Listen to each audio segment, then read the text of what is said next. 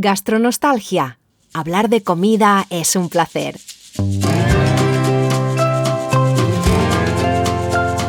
Soy Tomás Loyola Barberis. Y yo soy Pilar Orti Garcés. Y en este podcast hablamos de comida, de su historia, su psicología, su sociología. Y del placer de comer. Además, compartiré alguna que otra receta cuando te sirvamos el segundo plato, porque aquí se viene a disfrutar y a despertar los sentidos. Esto es Gastronostalgia.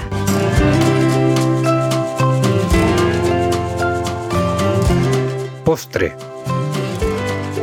Buenos días, buenas tardes, buenas noches gastroyentes. Hola Pilar. Hola Tomás, hola gastroyentes. Pues ya estamos en el postre de diciembre. Uy, qué rápido pasa el mes, ¿es verdad? ¿Cómo pasa el tiempo? Con gastronostalgia el tiempo vuela. Sí. Ay, bueno, yo por cierto tengo que contar algo que se me olvidó contar en episodios anteriores y es que soy muy feliz con mi Mac de gastronostalgia que me regaló Pilar. Me hace mucha ilusión. Le he puesto fotos en Instagram en Tomás en la cocina por si queréis verlo. Es tan mono. Y pone hablar de comida es un placer. es tan bonito. Si lo Oh. queréis, no me lo copiéis. Es solo mío. Es original, es única, única. Es para única. tomar, iba a decir para tomar el café, pero este es un episodio de postre, vaya. No pasa nada, el café acompaña a, todas las comidas. Así que bueno, y nuestro menú de hoy, Pilar, es, eh, se lleva por título ¿Qué estructura de menú llevas o utilizas o tienes en casa? Sí. Me explico, para que la gente lo entienda y nos pongamos en situación. Hay casas donde se toma un primero, un segundo y un postre. Hay casas donde no se toma primero, sino que solo segundo y postre. Hay casas donde se toma primero y segundo sin postre, etcétera, etcétera. Hay muchas formas de, digamos, de estructurar lo que es, sobre todo vamos a hablar de las comidas principales de la, de la comida, o sea, del almuerzo, eh, porque las otras sabemos que, bueno, eh, desayuno y merienda suelen ser las que son, y la cena pues ya es como más de batalla, dependiendo del día, de las ganas que uno tenga y de la fuerza que nos quede en el final de, de la jornada. Pero el almuerzo pues sí tiene una cierta estructura que es más o menos estandarizada. Y entonces la pregunta es, ¿cuál es la estructura de menú que tienes tú? Todo a la vez. Toda la vez en todas partes. Sí, todo a la vez. Es decir, si es una ensalada y una pasta o si es... Normalmente siempre hay muchas cosas.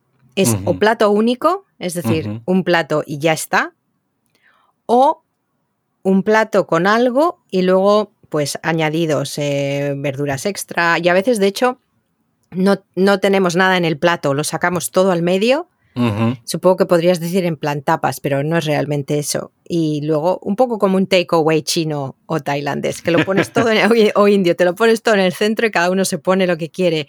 Así que eso, básicamente todo a la vez. ¿Y qué es más común? Bueno, supongo que también dependerá del día, pero si tú piensas, por ejemplo, yo sé que no eres tú la primera que lo hace, pero si piensas en que tienes que organizar la comida, piensas, ah, tengo que preparar una ensalada y un plato más fuerte, o tengo que preparar una sopa y otra cosa, o mm, digamos que... sí que pondría primero y segundo. Sí, Sí. o sea, por sí. estructura... Sí, primero y segundo. En casa de mi tía, por ejemplo, tenemos primero y segundo, pero el primero es que son. Es como Navidad siempre. el otro día que fuimos con. El, el primero era tortilla, langostinos. No, hombre, supongo que no comen así todos los días, pero No, bueno, era el fin de semana también, ¿eh? Pero croquetas, todo, todo. Y luego el salmón. O sea, Con dos platos, lo típico, el plato de pequeñito encima del plato Sí, sí, más sí. grande puesto en la mesa. Así que eso por, por ese lado. Mm. Ajá. ¿Y Fíjate que yo, o sea, en casa de mis padres, al principio siempre había un primero, un segundo y un postre.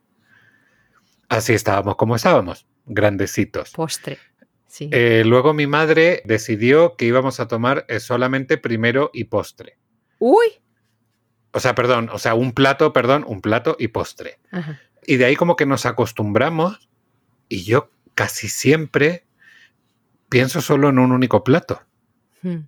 Cuando viene gente a casa hoy en día, yo habitualmente eh, invito a comer risotto o invito a comer una ensalada de judías con no sé qué, no sé cuánto. Y para mí con ese plato basta. Yo no sé, ahora estoy pensando, igual alguien se ha ido con hambre aquí.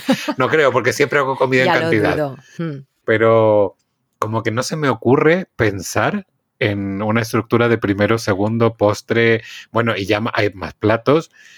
Sobre todo, insisto, porque hago mucha cantidad. Si hago risotto, yo hago un kilo de arroz. Sí, entonces, claro, la gente se puede comer tres platos y sigue quedando arroz ahí como para alimentar a un ejército es que no sé hacer de menos, lo siento. Eh, y creo que me crié en una casa, o sea, que tiene que ver con que me crié en una casa con gente que comía mucho y muy bien. Entonces, como que si hacías poco te quedabas corto. Y además está bien hacer de más siempre, porque así tienes, uno, no te queda, nadie se queda con ganas y dos, tienes para el siguiente día. Exactamente, que no tengo ningún problema en repetir al día siguiente. Sí, sí, está rico. Así que, pero vamos, me cuesta pensar en una estructura de platos y de hecho cuando voy a un sitio de menú, el menú del día, hay muchas veces que digo, esto es mucha comida, mucha, a mí me sobra por completo. Sobre todo porque cuando yo comía primer plato, primer plato era un poquito de lechuga con un huevo así relleno o con un poquito de atún, eh, yo que sé, un tomate relleno. Era como más ligero, una sopa, una crema de mm. verdura, pero comerte un plato de macarrones de primero y una paella de segundo me parece una burrada. Está rico.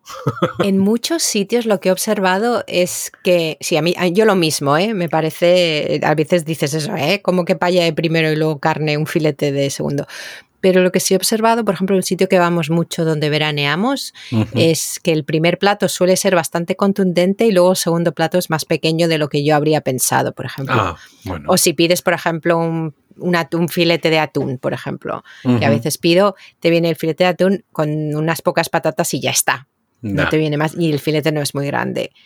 Yo creo que está hecho, empiezan a, eh, está ya más considerado como entero, pero luego lo que dices tú, luego el postre encima, los menús esos son, son un peligro. Son bestiales. Yo es que recuerdo un viaje a Oviedo. No, recuerdo si fue en Gijón o fue en Oviedo. Fuimos a un sitio de menú, como se come en Asturias, que sabemos que en Asturias se come en cantidad, y eran tres platos. Tres. O sea, yo casi me morí. De hecho, es que salí del restaurante, me acuerdo de subir al coche y tener esa sensación de estar tan absolutamente lleno que no podía ni hablar. Hmm. Era como, o sea, soy incapaz de respirar. Iba como, o sea, como si hubiese subido una montaña. Es como en algunas bodas que miras así la lista y dice, entre meses, primer plato, no sé qué digestivo, segundo plato, merienda, postre. Total.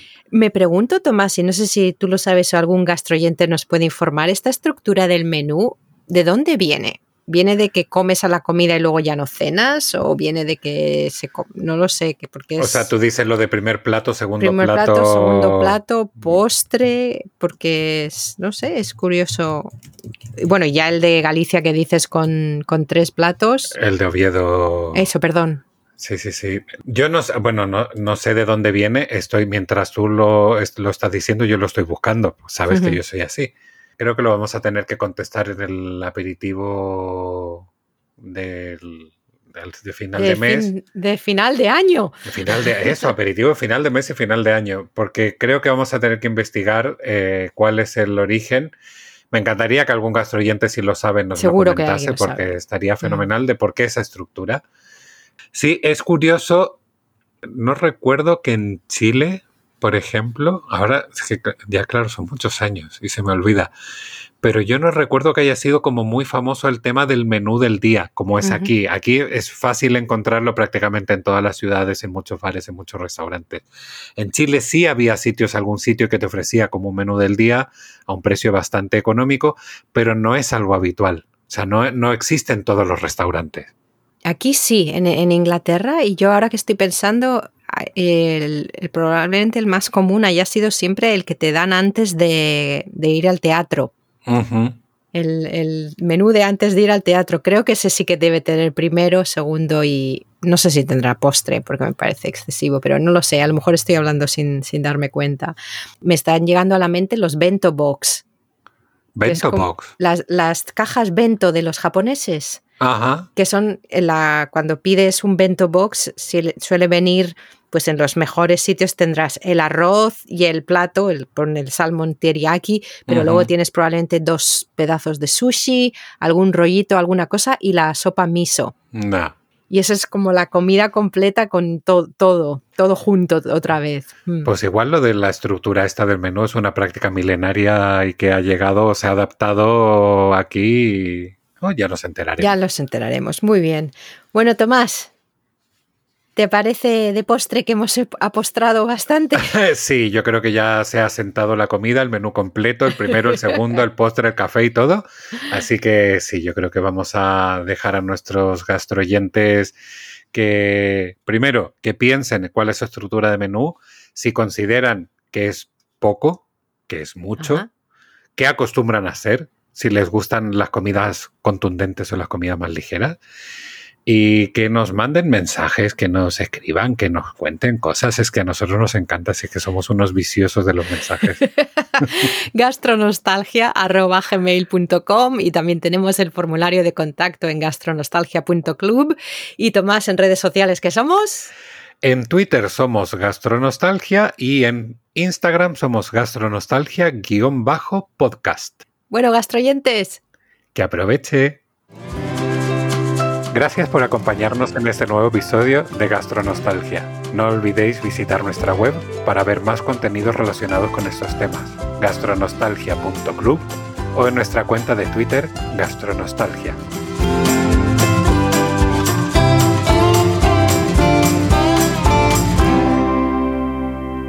que aproveche